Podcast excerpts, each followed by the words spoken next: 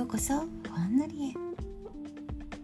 お仕事家事育児学習。日々の生活お疲れ様です。ふなこです。この番組は本の紹介とその本の内容から繰り広げられる。テーマがあったりなかったりなおしゃべりを配信します。週の真ん中水曜日皆さんにとって肩の力を抜くことができてほんのりほんのりも感じていただけたら嬉しいです。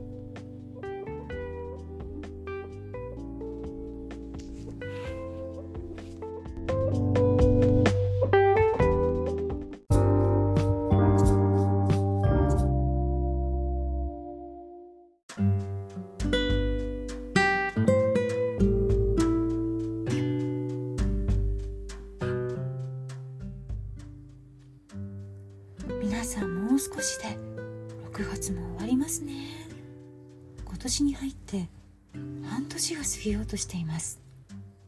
毎年思いますが早いですよね。この時期の楽しみに下半期の星座占いがあります。今年の下半期のしいたけ占いどうなっちゃうんだろう。さて今回のこちら。水中の哲学者たち永井玲。小文社から2021年9月に発行された本です。簡単な内容紹介です。哲学研究者の著者永井玲さんがファシリテーターとして参加した哲学対話で体験したこと感じたことそのものと。日常の出来事から生き方あり方を問い考える。哲学エッセイです。永井さんの好きなことに「念入りな散歩」と書かれていたんですが言葉って面白いなと思いました。ただの散歩が好きですというのと少し頭に言葉を加えて念入りな散歩とするのでは与えるインパクトが全然違いますよね。えー、念入りな散歩ってどういうお散歩ですか？とつい聞きたくなってしまいますよね。この言葉の使い方も本当に面白かったです。でこちら覚えていらっしゃる方ますでしょうか？のエピソード7で長女の哲学と本とのろけというエピソードで少し永井さんに触れました。繰り返しになりますが永井さんは哲学のことをなんでだろうなとかもやもやするなとかそういったことにふと立ち止まって考えるという営みそのものとおっしゃっています。哲学。漢字も言葉の響きもとっつきにくい顔をしていますよね。しかしこの本を読むと哲学はあら意外と普通のことなのねと親しみが湧きました。作中に登場する子供たちの発言に微笑んだりギクッとしたり永井さんの優しさと切れ味が混在する。ユーモアある文章も哲学との距離をぐっと縮めてくれました。私って何？人の生と死って一瞬でも頭をよぎったことがある方や行き場のない考えや言葉を小脇に抱えている方におすすめですよ。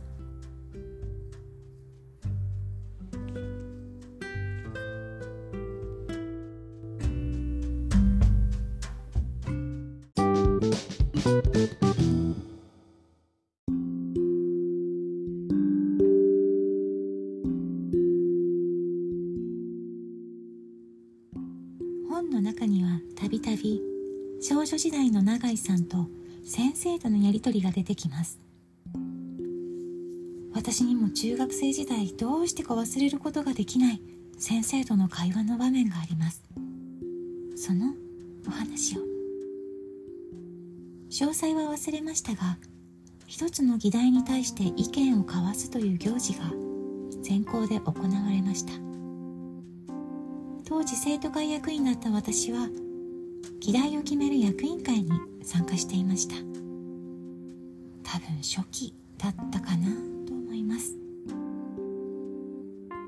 前から考えていたのか思いつきなのか私はこんな発言をしました。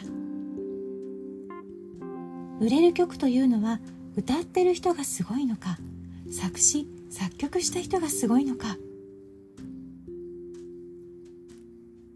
何かこう宝物でも見せるようにウキウキとしていたような気がしますね。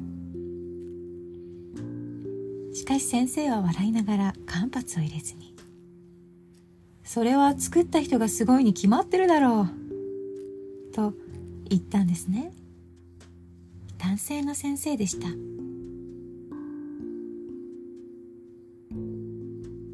その時の教室の様子部屋の様子はよく覚えています。私が座っていたのは先生を正面にして左側。入り口ではなく窓側。学習机を真ん中に集めて四角くしぐるりと話し合いができるあの見慣れた形。左隣には先輩がいて後方にはグレーの冷たいスチール棚が置かれていた気がします。私の手には紙切れが握られていたような気もする。なんでそう思ったのかなと考えてみたら私よく小室ファミリーを聞いてたんですね。小室哲哉さんという一人の方から生み出されるたくさんの曲がまざまな違うテイストの歌手の皆さんの声に乗って発表されて。なんでこんな一人の方からこんなにいい曲売れる曲が出てくるんだろうと不思議に思っていたんだと思います。先生に対してムカつくとか憎いとか嫌い。といった感情は湧いていきませんでした。ただ私の発言が一瞬で吹き飛んだ驚きと私はとってもくだらなくて恥ずかしいことを言ってしまったんだという焦りでいっぱいだったと思います。中学生でしたからね。少女船子よ。言った相手が良くなかったね。少なくともこの本の中に出てくる人々や永井玲さんはあなたの言葉の尻尾を捕まえてくれるよ。考えてくれるよ。安心してと言ったまえ。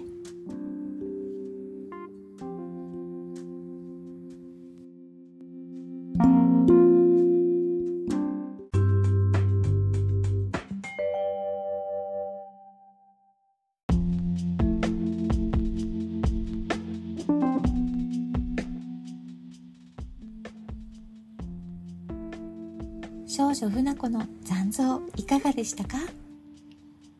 今更ながらですね先生に反抗したくなったのかもしれません。この本に迷子になって漂ってしまったあの時の言葉を抱きしめてもらえたような気がします。残像は少しずつ消えていくかもしれません。ぐるぐる巡る思考。正解にたどり着かない問い。一緒に水中に潜ったりふわーっと浮上したり。読んでいてゆらゆらと気持ちいい本でした。